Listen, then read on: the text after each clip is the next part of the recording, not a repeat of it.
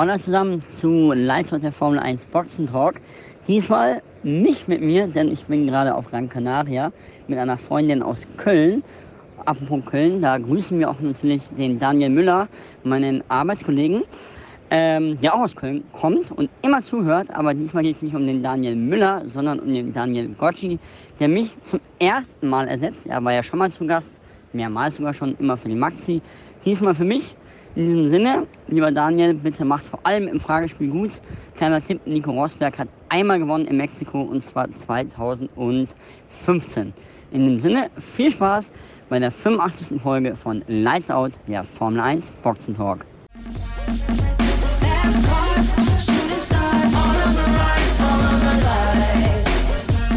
Und damit herzlich willkommen zurück zur 85. Ausgabe unseres Formel 1 Boxen Talks Lights Out. Mir virtuell gegenüber sitzt dieses Mal nicht der Moritz, der ist in seinem 85. Urlaub dieses Jahr, schöne Grüße an der Stelle, sondern jemand ganz Besonderes, nämlich ein Mann, der uns sowohl fachlich als auch optisch und vor allem von der Stimme her outclassed. Mir gegenüber virtuell Daniel Gocci, grüß dich. Ja, servus Maxi, freut mich sehr. Äh, Moritz nimmt dem Beispiel, das ist noch einmal eine anständige Begrüßung hier.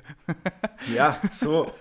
Aber die hast du dir auch verdient. Es ist das vierte Mal, dass du bei uns dabei bist, wenn ich richtig gezählt habe. Ja, und das freut mich jedes Mal mehr und ehrlicherweise muss ich sagen, ähm, ich freue mich nicht nur tierisch, sondern ich freue mich sogar jetzt äh, noch mehr, weil ich mal mit dir aufnehme ja. und nicht mit Moritz. Nein, Spaß. Ja, also äh, ich muss auch sagen, ehrlich gesagt, ich freue mich jetzt auch mal nicht mit Moritz aufnehmen zu müssen. Ich hatte ja noch gar nicht das Vergnügen. Insofern würde ich mal sagen, das, das trifft sich ganz gut. Da treffen sich die beiden Richtigen heute. Äh, zu einer Folge muss man dazu sagen, es gab kein Rennen am Wochenende, deswegen sind wir auch ein bisschen später heute dran. Sorry an der Stelle, Leute. Ähm, aber ich würde sagen, wir machen da einfach mal einen ganz lockeren Plausch draus. Wir haben noch nie das Vergnügen gehabt, wie gesagt, im Podcast. Ich denke, dass auch viele interessiert daran sind, äh, was so dein Hintergrund eigentlich ist. Weil wenn ich das so richtig rausgehört habe bei den Folgen, wo du dabei warst, haben der Moritz und du da nie so ganz drüber gesprochen eigentlich. Also zum Beispiel, und mit der Frage würde ich auch gleich mal einsteigen, wie bist du genau eigentlich zur Formel 1 gekommen? Was ist deine, deine Faszination daran? Und seit wann? Ähm, wie du vielleicht oder wie der eine oder andere vielleicht weiß, ich bin ja ursprünglich Italiener und äh, habe quasi meine Jugend äh, schon in, zwar in Südtirol verbracht, aber vor allem viel bei der Familie in Italien. Und ich meine, wenn du in den 90ern aufwächst, dann gab es in Italien, vor allem im Fernsehen, nichts anderes als Ferrari und Schumacher. Und dementsprechend war es fast schwierig, dem auszuweichen. Und wenn es einmal einen packt, dann, dann äh, und du einen Opa hast und Eltern hast, die einem äh, so ein bisschen auch begeistert zum Sport dann mitnehmen, äh, dann, dann ja. kam es einfach dazu, dass das einfach ja, Imola und Monza 98 das erste erste Mal an der Strecke und dann war klar, okay, Formel 1. und dementsprechend war es eigentlich schon seit, seit da. Ja. Das ist letztlich so ein bisschen die ähnliche Genese wie bei Moritz auch. Die, die Schumacher-Ära hat dich geprägt, quasi mm, auch in mm. Italien. Ähm, war das bei dir ja, auch so, so ein bisschen? Tatsächlich ähm, habe ich Formel 1 zu der Zeit, wo Schumacher gefahren ist, also so Ende der 90er oder 90er, Anfang der Nullerjahre bis in die Mitte, noch nicht so aktiv verfolgt. Also schon so wahrgenommen. Ich erzähle immer die, die Schwimmbad, Pommes, Rot-Weiß, Formel 1 Geschichten, weil da habe ich tatsächlich am meisten wahrgenommen. Ähm, aber richtig verfolgt das erste Mal so 2008, 2009 Ah, okay. Ich weiß auch ehrlich gesagt gar nicht so genau. Ich glaube schon wegen Moritz auch, weil wir waren ja, ja, sind ja schon sehr lange befreundet und äh, du kommst, das wirst du ja auch bestätigen können, bei Moritz nicht aus, wenn du mit ihm befreundet sein möchtest, mit ihm über Formel 1 zu quatschen. Ähm, ja, und dann tatsächlich aber so ein bisschen Pause gemacht, äh, so rund um 14, 15. Da hat's mich irgendwie dann in andere Richtungen getrieben. Und dann aber seit 2016, 17 wieder voll dabei. Und jetzt natürlich durch den Podcast seit drei Jahren richtig intensiv. Ähm, ja, genau, aber das, das hat mich nämlich tatsächlich mal interessiert. Und ähm, für alle, die eventuell noch nicht das mal gehört haben bei uns und den Daniel noch nie erlebt haben, der Daniel arbeitet gemeinsam mit Moritz äh, bei Servus TV in der Formel 1 Redaktion. Und ähm, in der Formel 1 Redaktion wird ja auch immer gemunkelt, der Daniel flüstert dem Moritz die Facts zu und er äh, verkauft sie dann als seine. Typisch Moritz, ich kenn's von der Schule. Ja, da muss man fairerweise sagen, da ist der Moritz schon, schon meistens schreibt er dann zurück oder sagt zurück, wusste ich schon. Aber, ja. aber, aber, der kleine Nerd, manchmal weiß er auch was nichts und dann, äh, dann ist man selber so ein bisschen, oh, schau her, hat er noch nicht gelesen. ähm, wir haben uns äh, natürlich jetzt vorher auch ein bisschen überlegt, worüber wollen wir sprechen. Ich würde jetzt einfach mal das erste Thema aufmachen, lieber Daniel, und äh, da würde mich auch deine Meinung zu interessieren. Und zwar gibt es aktuell in der Formel 1 Ähm, mehrere Themen, die so ein bisschen brodeln. Wir werden vielleicht noch auf das äh, Fahrerkarussell zu sprechen kommen, auf Jugendarbeit allgemein und auch auf äh, den aktuellen Stand bei den Konstrukteuren. Der wahrscheinlich einzig spannende Kampf noch.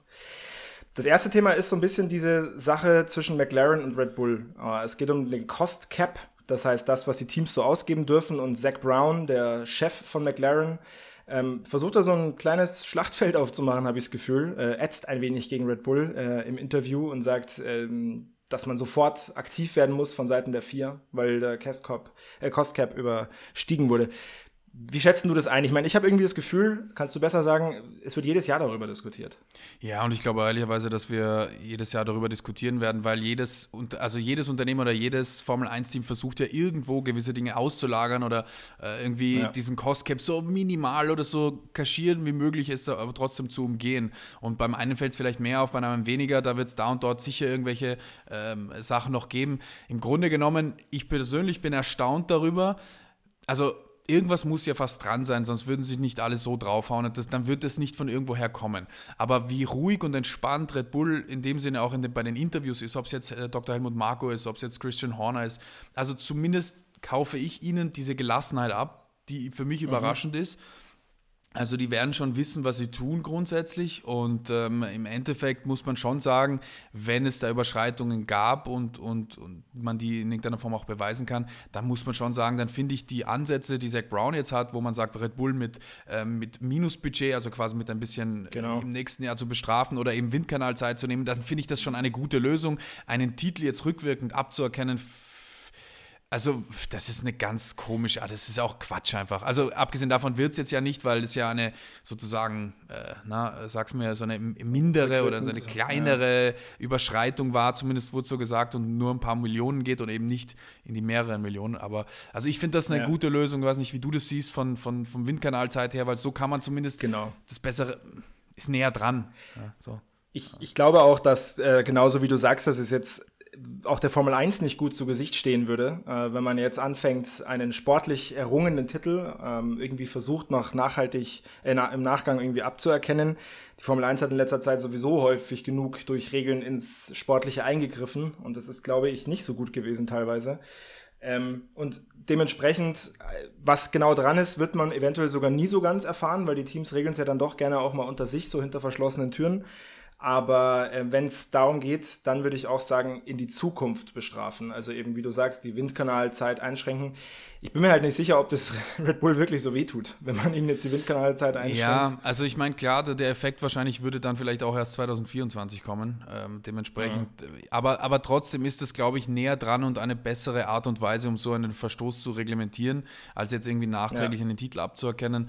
Ähm, was ich mir natürlich schon vorstellen könnte, wenn der Verstoß doch eklatanter ist, als man denkt, dass man ihnen in diesem Jahr zumindest die Konstrukteursweltmeisterschaft aberkennt, ja, dass man zumindest sagt, okay, den Titel für mhm. dieses Jahr, rückwirkend jetzt den Maxen-Titel vom letzten Jahr nehmen, ist meiner Meinung nach Quatsch, ab, ob zugleich auch der Fahrer ja nicht nicht so viel dafür kann, für, für eine, also na, ist ja wie ein unsafe Release oder irgendein Fehler in einer, in einer Boxengasse, wo ich mir auch denke, ja, ist schon klar, dass ein Fahrer dafür bestraft wird, aber ist auch bitter. Äh, es ist zwar ja. Teamsport, aber ein Titel ganz aberkennen, das finde ich geht ein bisschen zu weit und dementsprechend ja. schon besser, wenn man dann sagt, okay, ähm, Konstrukteurs-Weltmeisterschaft weniger Geld, auch die, die, vielleicht ein bisschen weniger Prämien dafür ausbezahlt bekommen, ja. Äh, Budgetkürzung vielleicht auch ja und, und dementsprechend Windkanalzeiten, aber jetzt, äh, wie gesagt, ein Fahrertitel Quatsch. Auf der anderen Seite kann man natürlich auch sagen, ähm, man darf es auch nicht zu einem Kavaliersdelikt werden lassen. Gerade Red Bull und auch vor allem auch Mercedes äh, und ich denke auch Ferrari sind so Kandidaten, die ihre Größe teilweise auch ausnutzen in der Formel 1, um genau solche Kavaliersdelikte zu begehen, weil sie wissen, uns pisst da keiner richtig ans Bein. Aber wie gesagt, wir werden es nicht auflösen können. Ich meine, da hast schon recht. Also grundsätzlich muss man schon ein Statement setzen, wenn man gleich im ersten Jahr des Budget Caps, der Budget Caps Kontrolle sozusagen da schludrig wird und irgendwas durchgehen lässt, dann ist schon, also da ist vollkommen recht. Deswegen wird es auch wahrscheinlich für die FIA die mit schwierigste Entscheidung werden, was für eine noch Härte. Eine. Ja, ja, noch eine. Also wie du, wie ich glaube ich in der letzten Folge richtig gesagt habt, die bekleckern sich gerade nicht mit Ruhm, was diese Entscheidungen im Nachgang und sowas angeht. Also jo, für vieles können sie wahrscheinlich nichts dafür, aber kommunikationstechnisch in der Außenwirkung müssen sie wirklich aufpassen, dass ihnen das nicht ja. enttritt, entglitt, entgleitet, um Gottes Willen, Deutsch. Ja. Alles gut. aber äh, ja, also boah, ich hoffe, dass es einfach in der Entscheidung, in dem Sinne in der Kommunikation sauber wird. Du, wenn es eine harte Entscheidung mhm. gibt, dann muss man das akzeptieren, dann werden sie ihre Gründe haben. Die machen schon nichts unbegründet.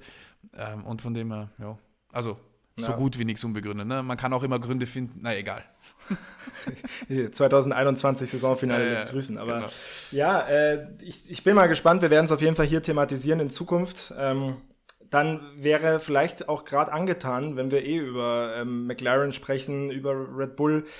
Lass uns mal kurz einen Blick werfen, einfach der Vollständigkeit halber auf die Konstrukteurswertung, weil wir haben vorher schon gesagt, Formel 1 2022 ist jetzt an der Spitze nicht mehr so super spannend, was äh, die, die Fahrer angeht, vor mhm. allen Dingen. Da ist Max Verstappen, wie ihr alle wisst, Weltmeister. Es ist natürlich ein Kampf zwischen Sergio Perez und Leclerc. Wer macht's am Ende? Was ist dein Tipp? Ähm, ich, ich glaube, dass es am Ende tatsächlich äh, Checo machen wird, weil ich mhm. glaube, dass Red Bull da schon sehr viel darauf Wert legen wird, den zum äh, einzuholen. Ich finde, ich finde, ähm, also ich finde persönlich, wenn man jetzt schaut, dass Mercedes 67 Punkte auf Ferrari Rückstand hat und George Russell im Grunde genommen äh, knapp 45 Punkte hinter Leclerc ist, glaube ich, dass es für Ferrari meiner Meinung nach mehr darum geht, sich auch effektiv gegen Mercedes abzusichern und nicht mehr auszufallen, weil nach oben orientieren braucht sich da gar keiner mehr so ernsthaft. Also nee. auch ein, ein, ein, Leclerc, dass der sich an Perez da orientiert, glaube ich nicht. In Mexiko wird der Gas geben. Im Zweifel mhm. wird Red Bull auch mehr dafür tun, dass Checo da gewinnt in dem Sinne. Also kann ich mir gut vorstellen äh, und dementsprechend, ähm, puh, also eher ist der Kampf um Platz 2 ein für Ferrari Absicherungskampf und zugleich, wie wenn du, weil du McLaren angesprochen hast, also die sind 13 Punkte hinter Alpin. Das wird ein richtig harter Fight um Platz 4. Da geht es um, um, um Windkanalzeit, da geht es äh, Windkanalzeit, da geht es um Preisgeld, ähm, äh, um zwar einiges. Ähm, die ganzen Summen sind nicht so wirklich transparent, aber äh, die, die Unterschiede zwischen den Platzierungen sind so erheblich, dass sie im Budget zumindest auf jeden Fall eine große Rolle spielen. Und dementsprechend, ähm, Andreas Seidel hat uns erst erzählt im Interview, dass man seit ein paar Jahren jetzt durch den Budget Cap auch endlich mal richtig Geld verdienen kann mit der Formel 1 und nicht mehr nur quasi mhm. Geld rausbläst. Und wenn man sieht, dass McLaren grundgenommen ein Unternehmen ist, das zwar ähm, in der Formel 1 schon eh und je da ist, aber eher Geld verbrennt in der Formel 1 als Geld holt, sind die schon gerade dabei zu sagen, wir brauchen Geld. Und Alpine mit Renault im Hintergrund, die haben selber einen Staatsdruck, weil es ein Staatsunternehmen im Grunde genommen ist. Und dementsprechend, da, da merkt man schon, da brennt es jetzt. Also das, das wird noch heiß. Ja. Oder was meinst das du? Das glaube ich auf jeden Fall auch, ja, total. Also, wenn du es eh gerade ansprichst, es ist ja quasi der Kampf um den Best of the Rest mhm. Platz, ja. Mercedes nehme ich da jetzt mal raus. Die werden schon unter die Top 3 kommen, definitiv. Und dann hast du eben genau diesen Zweikampf Alpine gegen oder Alpine gegen McLaren. Ähm, ich glaube, für, für Alpine äh, ist es im Nachgang, wenn man jetzt die so vor der Saison gefragt hätte, ähm, ohnehin schon eine echt erfolgreiche Saison. Weil man muss ja immer gucken, wo sie herkommen und auch was sie in den letzten Jahren so teilweise einstecken mussten. Dafür, glaube ich, hätten sie es unterschrieben, dass sie vier Rennen vor Schluss auf Platz vier liegen und aussichtsreich. Hat viel, glaube ich, mit äh, Fernando Alonso auch zu tun und der Entwicklung. Ähm, das glaube ich auch. Aber auch ein Ocon, der konstant gut fährt. Ich meine, ja, Suzuka, der vierte Platz, der kommt nicht von irgendwoher, grundsätzlich. Ja. Nee, ja, ja, definitiv. Äh, das andere ist halt dann ähm, die Frage mit McLaren, ob die nicht wirklich größeren Druck haben. Weil bei McLaren hätte ich mir eigentlich schon ein bisschen mehr erhofft. Klar, jetzt hat Daniel Ricciardo auch endgültig, glaube ich, nach zwei Jahren dann eine Enttäuschung ähm, mhm. oder ist eine Enttäuschung, von der man sich vielleicht auch ein bisschen mehr erhofft hätte. Aber dass man jetzt gegen Alpine kämpft, glaube ich, hätten sie sich vor zwei Jahren auch nicht gedacht. Da haben sie sich, glaube ich, ein bisschen weiter oben schon gesehen. Kann ich mir auch vorstellen. Auf der anderen Seite muss man sagen, ähm, also um es kurz fertig zu machen, warum, warum sagt ein Andreas Seidel, dass man mit der Formel 1 jetzt Geld verdienen kann? Man kann mit ja. der Formel 1 zum einen natürlich irgendwo aus Marketinggründen Geld verdienen und Ferrari verkauft natürlich Fahrzeuge, PKWs darüber, Sport-PKWs, aber ähm, durch ja. den Budget Cap, dadurch, dass die Teams nicht mehr endlos viel rausblasen können und hunderte Millionen, hunderte Millionen in die Entwicklungen im Laufe der Saison immer noch rausblasen, rausblasen, sondern die sind limitiert ähm, und die Sponsorengelder bleiben gleich oder werden ja mehr. Dementsprechend ist die Marge ein bisschen größer geworden, Geld mhm. zu verdienen. Das nur als Erklärung, ja. so viel vielleicht, wenn man sich die Frage gestellt hat. Und ähm, bei, bei McLaren ja. Auf der anderen Seite muss man sagen, dass seit Seidel gekommen ist, vor einigen Jahren, McLaren ja alles auch umgestellt hat und man im, im Sinne der Modernisierung, der Neuentwicklung des Werksausbaus auch Zeit braucht, bis die ganzen Sachen greifen. Letztes Jahr war, sind sie über deren Verhältnisse gefahren. Dieses Jahr haben sie etwas wenig Stimmt. ins Auto investiert investiert. Im Grunde genommen war klar, okay, schauen wir mal, wo wir landen. Besten Fall Vierter, jetzt ist Alpine doch näher dran, als sie dachten, wobei Alpine ja mehr investiert als McLaren selbst, weil die eher auf ja. 2026, 25, 26 hinarbeiten. Also im Grunde genommen, ja, McLaren hat mehr Druck, bin ich bei dir. Vor allem, weil man, also Vor allem, weil einfach Daniel Ricciardo nicht die Punkte liefert, wenn man sieht, dass er 29 hat und Lando Norris 101 Punkte. Also da ist schon, die, das dürfte nicht sein und dann wäre Alpine nicht Vierter, sondern eben Fünfter, weil wenn Ricciardo mehr liefern würde, würden die vorne sein. Aber ähm, ich glaube, McLaren macht es am Ende. Irgendwie, ich, ich habe es im Gefühl, dass die, ich weiß nicht warum, auch wenn Alpine schnell ist, ich glaube, dass sich Ricciardo jetzt nochmal am Ende hin zeigen wird. Meiner Meinung nach. Würde er in die Geschichte passen, wäre dann auch der vierte, fünfte Platz in Folge für Renault slash Alpine. Ähm, dann ist, muss man auch sagen, weil du gerade gerade richtigerweise gesagt hast, 2026 so längere Horizontplanung bei Renault. Das ist zwar schon echt ein Brett, was die da dann investiert haben in zehn Jahren. Also Renault, ich habe es glaube ich Mitte der Saison irgendwann mal gesagt, ist für mich, ich bin sehr froh, dass sie da sind, weil ich immer ein Fan davon bin, wenn große Konstrukteure da sind, aber wirklich nachvollziehen kann ich es eigentlich nicht, dieses sehr, sehr starke Engagement der Franzosen. Ähm, aber es wäre ihnen dementsprechend vielleicht aus der Perspektive auch zu gönnen, dass sie auf den vierten Platz kommen, mhm. wäre ihre beste Positionierung seit 2018. Oh, ähm, okay. Wir werden es sehen. Das, das hatte ja. ich gar nicht mal im Schirm. Also ich meine, man müsste sich jetzt den Geschäftsbericht vom Renault-Mutterkonzern äh, Pkw-Verkauf anschauen ja. und sehen, okay, irgendwas wird funktionieren. Ich meine, ich kann mir nicht vorstellen, dass das nicht läuft, aber Grundsätzlich ja, ja. schon krass, ja, ja, da bin ich bei dir, was die da reingehauen haben. Und, und. Mei, das ist ja. Ja. ja. Entschuldige. Ja, alles gut. Äh, und ich glaube, das ist ja sowieso die, die Frage, äh, ich meine, du kannst ja bei Mercedes genau die gleiche Thematik aufmachen. Ähm, oder auch bei Haas. Warum ist ein Gene Haas drin? Der ist sicherlich auch Fan, das wollen wir alle gar nicht in Frage stellen, aber am Ende des Tages ist es so wie bei Alfa Romeo jetzt, die abgelöst werden.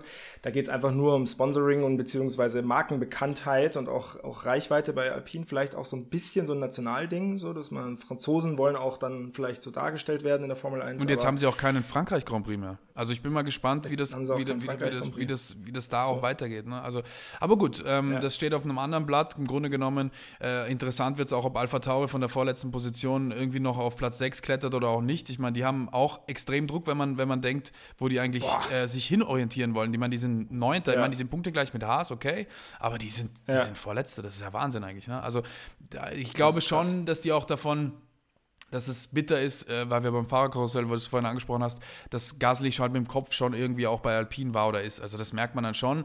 Und, und ja. da, da, hofft man schon nächstes Jahr mit dem Duo De Vries zu Noda, dass man einfach ernsthaft wieder sich nach oben orientiert und nicht, okay, äh, ist ein Fahrer enttäuscht, ja. wenn er nicht bei Red Bull einen, Cockpit kriegt und dann geht ein bisschen die Saison Bach runter also Alpha Tauri, weil du sagst, ist für mich, ähm, das ist ja auch, glaube ich, kein harter Take, die Enttäuschung der Saison bisher mit mhm. Platz 9. Und man muss sagen, also klar, äh, Pierre Gasly, der, der zumindest noch ein bisschen Punkte einfährt, aber schon auch Yuki Tsunoda. Also das ist schon mhm. wirklich, ich bin großer Yuki-Fan gewesen, immer als er reingekommen ist. Und ich freue mich auch weiterhin, dass wir wieder einen Japaner in der Formel 1 haben.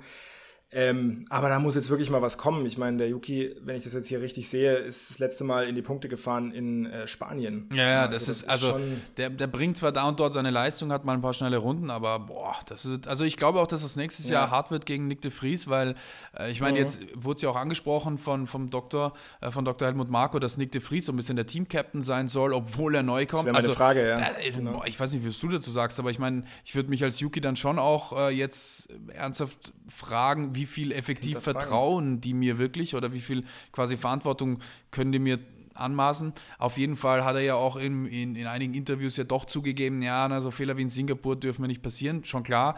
Aber nächstes Jahr ist ein Hop- oder Top-Jahr, Hop- oder Flop-Jahr für, für, für eigentlich für Zunoda, muss man ganz klar sagen. Also wenn er nächstes Jahr nicht liefert, dann wahrscheinlich ja. wird es schwierig. Ja, definitiv. Die Konkurrenz schläft auch nicht. Mhm. Ähm, was uns vielleicht auch dann gleich zu unserem etwas größeren Thema zum Abschluss bringen könnte, nämlich der Nachwuchs und wie das Ganze eigentlich so funktioniert, was das auch kosten könnte. Aber ich weiß nicht, ob du noch was sagen wolltest zu den Konstrukteuren. Ansonsten. Nö, äh, nö, ich, ich glaube, wir haben mal so ein bisschen grob drüber geflogen, was das so angeht. Also für Ferrari übrigens nur als Abschlusstake. Ja. Also wenn die nicht Zweiter werden, ist es eine Desastersaison, wenn wir ganz ehrlich sind. Ne? Also, wo wir geredet haben vor noch einem halben ja. Jahr, meiner Meinung nach. Also, das, das ist schon korrekt. Also, was ja. heißt Desaster? Aber, aber, du weißt, was ich meine. Also, dann ist es, dann ja. haben die gar nichts geholt, nämlich. Aber denk mal an Ferrari vor einem Dreivierteljahr, also vor der Saison zurück. Ähm, ich glaube, da hätte man jetzt nicht gedacht, weil wir waren ja alle überrascht am Anfang. Dass ja, aber so die haben letztes sind. Jahr fast abgeschenkt, um in dieses Jahr zu investieren und dann werden sie nicht mal Zweiter. Mhm. Also wenn das, ja, also meiner stimmt. Meinung nach, wenn sie das nicht schaffen, dann muss man ja. ernsthaft darüber nachdenken, was man an der Spitze bei Ferrari macht. Weil ja, also sie müssen sowieso ernsthaft darüber nachdenken, was sie da eigentlich teilweise für Leute im, äh, im, im, Taktikraum sitzen haben, was ich finde persönlich, was sie an der Spitze hocken haben. Also sorry, aber ich will ihnen nicht irgendwie die Kompetenz absprechen, das mhm. steht mir nicht zu. Aber zumindest würde ich sagen, ich glaube, es gibt dann doch bessere. Also so viele Fehler, die sie gemacht haben. Und ich bin jetzt nicht nur der Social Media Mensch, der Memes denkt, sondern das ist mhm. ja schon wirklich fundamental teilweise. Ja, vor allem wenn ihnen, ihnen politische Dinge oder Kommunikation intern oder Unruhen ja. nach außen dringen, in dem Sinne, dass sich Fahrer selbst zusammenreisen müssen und dass du äh, Teamchefs hast, die äh, einen Fahrer äh, in der Öffentlichkeit quasi mit dem Finger ermahnen müssen. Selbst diese Bilder, egal was er gesagt hat und wenn es um was anderes geht, das ist, da merkt man einfach, dass es nicht nur brodelt, sondern dass sie eigentlich die Außenwirkung ja. nicht mehr ganz unter Kontrolle haben. Und das ist am Ende für ein Team wie Ferrari fatal. Ähm, wir können ja nur das beurteilen, wie du richtig sagst, wir können denen Kompetenz und sonstige Dinge nicht abschreiben, aber das ist schon hart. Und du siehst es ja bei Mercedes, wo eine wirklich auch desaströse Saison am mhm. Ende eigentlich auf dem Papier dasteht, fühlt sich es aber nicht so an, weil sie einfach als Team ganz anders mit sowas umgegangen sind von Anfang an. Und man irgendwie, finde ich, vom Framing her das Gefühl hat, ja, eigentlich, eigentlich macht Mercedes das gut, ja, mit den fünf äh, Podests in Folge von, von Lewis Hamilton und auch George Russell ist immer wieder mal vorne mit dabei. Aber wenn man sich überlegt, wo sie herkommen, ist es eigentlich auch eine Katastrophe. Ja, ja, du hast vollkommen aber, recht. Aber ich meine, da stellt sich auch jemand hin und sagt, wir haben Scheiße gebaut, wir müssen an der Scheiße arbeiten, das war blöd. Und so, wir können es ja, ja nicht bei Ferrari hinstellen und sagen, ja, ist doch gut, wir haben ein schnelles Auto. Naja, ja gut, ihr habt ein schnelles Auto, aber wieso, er macht Fehler, also sprecht doch die Fehler einfach an. Ja. Und das fehlt mir so ein ja. bisschen, diese Kultur. Aber wer weiß, was da im Hintergrund für Druck passiert. Ähm, blöd ist es auf jeden Fall in der Außenwirkung, muss man sagen. Ziemlich blöd wäre ehrlich gesagt auch für die Außenwirkung, wenn in unserem Podcast äh, zum dritten Mal in Folge der Moritz Steidel das Fragespiel uh. gewinnt. Muss man mal ganz ja, ehrlich ja, sagen. Aber, aber, ich muss auch sagen, das gehört, da gehört ein Teil Schuld mir, weil ich deine Fragen nie beantworten konnte. Ich lümmel. Also das so. ist Wahnsinn. Ja. Und du äh, hast dich jetzt auch mit dem Bösen verschworen und gehst heute quasi als Moritz Steidel hier in den Start in unserem Fragespiel, mhm. in dem wir uns jeweils zwei Fragen stellen. Eine leichte, eine schwere. Die schwere gibt zwei Punkte, die leichte gibt einen Punkt. Ich hoffe, du hast Fragen mitgebracht, die Spannung reinbringen oh, ins Fragespiel. Ich, ich habe Fragen mitgebracht, die, die zumindest dir hoffentlich gefallen könnten. Ah, sehr schön. Ich bin gespannt, vielleicht überschneidet sich sogar eine. es steht aktuell 38 zu 27. Also ist schon ein ordentlicher Vorsprung okay. für den mhm. jungen Mann. Mhm. Ähm, ich würde mal vorschlagen, so wie immer, du darfst dir deine erste Frage aussuchen. Welche möchtest du zuerst? Äh, ich, nachdem ich, glaube ich, noch gefühlt keine, ich glaube, ich habe überhaupt noch keine beantwortet, sage ich jetzt mal die leichte. Komm, ich brauche mal okay. eine solide Grundlage. Da brichst du auf jeden Fall schon mal mit Moritz Routine, ja, der nimmt immer die schwere. Das ist, das ist richtig, deswegen, deswegen dachte ich mir, komm, mach's anders. Es ist so, dass Max Verstappen als Weltmeister auch weiterhin einen guten Anreiz hat, ähm, nochmal mitzufahren, denn er kann noch ein paar Rekorde brechen. Und ein Rekord wäre der von Michael Schumacher, der 13 Siege in einer Saison erfahren ist. Ähm, kann man das sagen? Erfahren ist? Naja, eingefahren hat. Ähm, meine Frage wäre, wie viele Rennen hat Michael Schumacher denn benötigt, um diese 13 Siege einzufahren? Beziehungsweise, um die Frage ganz präzise zu machen, damit im Nachgang niemand ankommt aus Gran Canaria. ähm, wie viele Rennen hatte die Saison, in der er da gefahren ist? Ui. Äh, ohne oder mit Antwortmöglichkeiten? Ich weiß gerade nicht mehr. Ach so, ja, natürlich, sorry, also, mit Antwortmöglichkeiten. Ja, doch, okay. Äh, 18, 19 oder 20? Ich glaube, es waren 18. Ich weiß nicht, ob ich da richtig bin. Ja, das ist richtig. Oh! 2000, ja, das ist äh, vollkommen richtig. 2004 hat Michael Schumacher 13 Siege ähm, auf sein Konto verbucht in 18 Rennen. Übrigens, äh, Sebastian Vettel hat das auch geschafft mit den 13 Siegen. Der hat 19. Ah, das sowas. Deswegen, deswegen war äh, das ja. war gerade meine Brücke zu 18, weil ich wusste, glaube ich, dass Vettel 19 hat. Dann muss es fast weniger sein. Ah ja, boah. Schau, ja. die erste Frage ja. und ich weiß hier für den. Ah, es ist schon frech. Es tut mir wirklich leid, Maxi. ja, ja. Du, kein Problem. Das ist deine Aufgabe. Hier es steht 39 zu 27. Ich würde mal sagen, ich tue es dir gleich und nehme auch die leichte als erstes. Okay, dann meine Frage. Ähm, das nächste Rennen ist Austin. Und im Jahr 2012 mhm. gab es das Premierenrennen. Wer hat das gewonnen? A. Vettel, mhm. B. Alonso, C. Hamilton. Sebastian Vettel. Nein. Es ah, hat Lewis Hamilton. Du, war, du, bist ganz mitleidig. Du wartest ja, schon lange. Ja. Der Moritz hat es mir gleich reingedrückt. Nein, na, ich dachte, vielleicht äh, entscheidet er sich um. Nein, es hat tatsächlich Lewis vor Sepp und Fernando gewonnen. Äh, also Sepp ah, ja. ist Zweiter geworden, Sepp hat dann 2013 gewonnen, aber das ah. erste hat Lewis Hamilton King of Austin gewonnen. Das ist das große Problem, wenn man wie ich zu oft auf Instagram rumhängt, so nebenbei, weil die spielen natürlich gerade diese ganzen History-Videos mhm. ab auf dem Formel 1-Channel und da habe ich vorhin äh, diesen Sebastian Vettel-Sieg gesehen und ich glaube, ich habe einfach nicht auf die Jahreszahl ah, geachtet. Aber ja, ich meine, grundsätzlich Zweiter geworden, also falsch war es natürlich nicht, aber. aber es bleibt beim 39 zu 27. Yes. Du bekommst dann noch die schwere Frage. Mhm. Und zwar ähm, kann der Max Verstappen noch einen zweiten Rekord brechen. Und zwar kann er auch den aktuellen Punkterekord in der Formel 1 brechen diese Saison. Und den hat Lewis Hamilton aufgestellt 2019. Mhm. Wie viele Punkte sind es denn gewesen? Waren es A 423, B 413 oder C 403? 423, sage ich jetzt mal. Irgendwas mit 3 war es, aber 13 oder 23, 23 sage ich. Ich sage 23. Ja. Ja, ist falsch. Ah. 413. 13, okay. Ah. Ja, ja ah. naja, gut. Schade, aber. Das, aber ist, äh, das ist richtig krass. Max Verstappen könnte, wenn er alles gewinnt, auch Sprintrennen etc., ja. 478 Punkte holen. Ja, dann würde er das so ausklassen. Das ist, die Statistik tut mir fast schon leid, historisch gesehen, weil es halt einfach so, so verwässert ja. durch diese Punkteänderung. Aber grundsätzlich krass. Also, wenn man die Saison von Max Ja, durch die Punkteänderung und, ja. und diese Rennanzahl. Mhm. also, das ist natürlich auch nochmal. Richtig. Aber ja, das, ich glaube, äh, völlig unabhängig von der Diskussion ist, dass Max Verstappen sich da schon gerade selbst übertrifft und auch Red Bull. Ja, das ist richtig. Dann kriegst du noch deine Schwere und zwar ähm, ich habe mhm. jetzt zwei noch dastehen. Ich entscheide mich für ähm, die andere und die, die andere Frage, die, die lösen wir als Abschluss dieser, dieses Podcasts, ist mir gerade in den Sinn gekommen. Und zwar hinter Ferrari. Mhm. Wer hat denn am zweitmeisten Konstrukteurstitel in der Formel 1? Ist es A. McLaren, B. Williams oder C. Mercedes?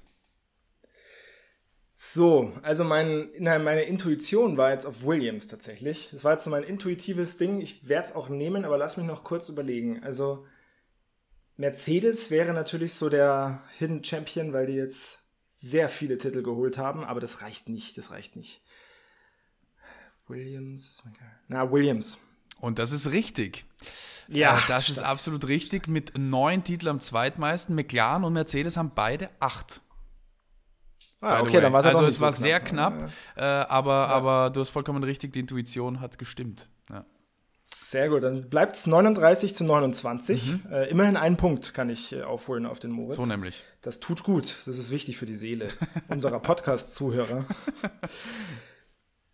ähm, ja, ich würde mal sagen, wir, wir sprechen jetzt noch kurz über die Nachwuchsgeschichten. Ähm, wir haben ja das Thema, dass, dass bei Mick Schumacher nicht so ganz klar ist, wo es hingeht, ist ja auch noch mhm. nicht so lange raus aus den jeweiligen äh, Nachwuchsakademien.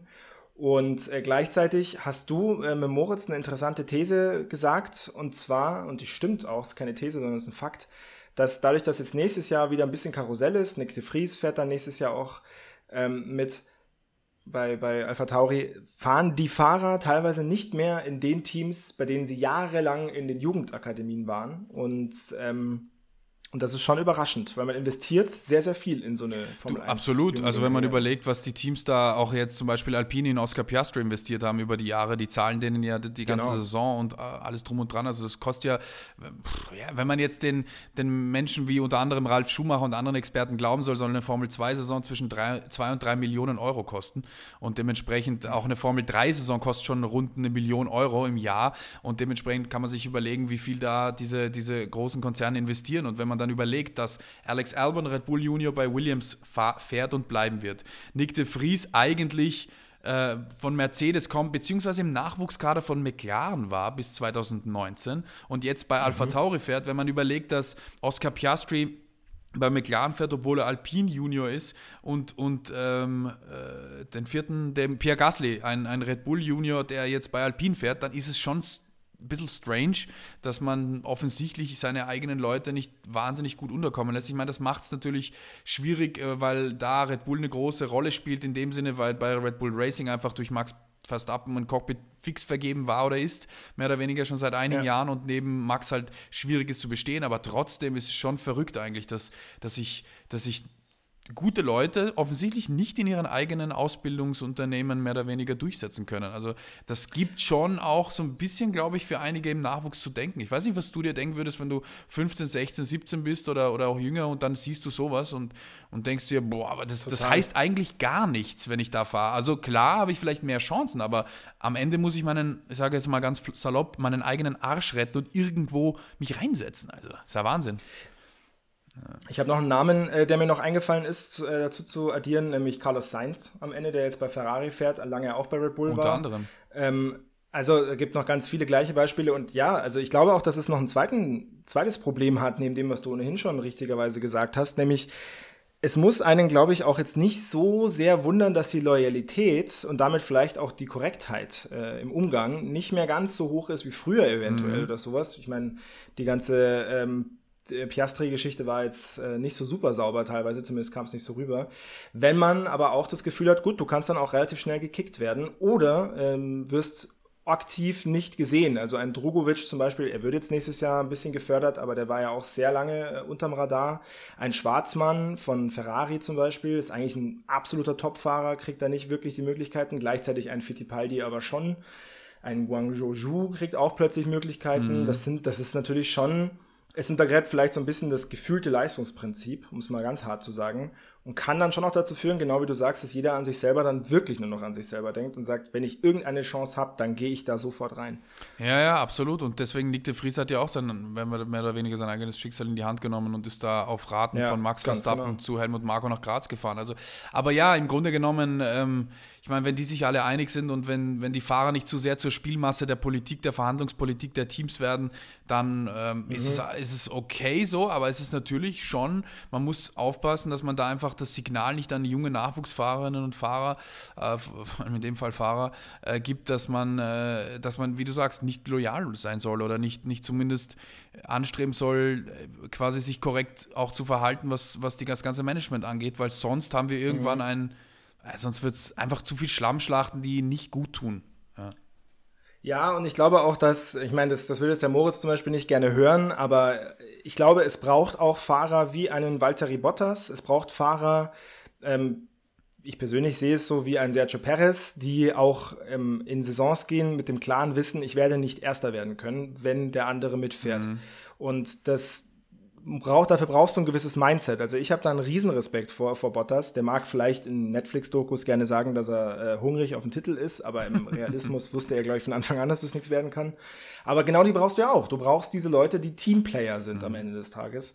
Und ein bisschen die Frage, die sich halt aufdrängt, ist, so wie, wie du ja sagst, ob der Sport Formel 1, der natürlich ein Einzelsport ist, aber halt von Teams betrieben wird, ob der dadurch nicht doch auch noch ein bisschen äh, untergraben wird. Aber Mai, am Ende des Tages äh, wird es auch wiederum so sein, wir haben hier 27 Leute in der Formel 2 im Klassement, ich glaube 44 oder sowas oder 40 in der Formel 3.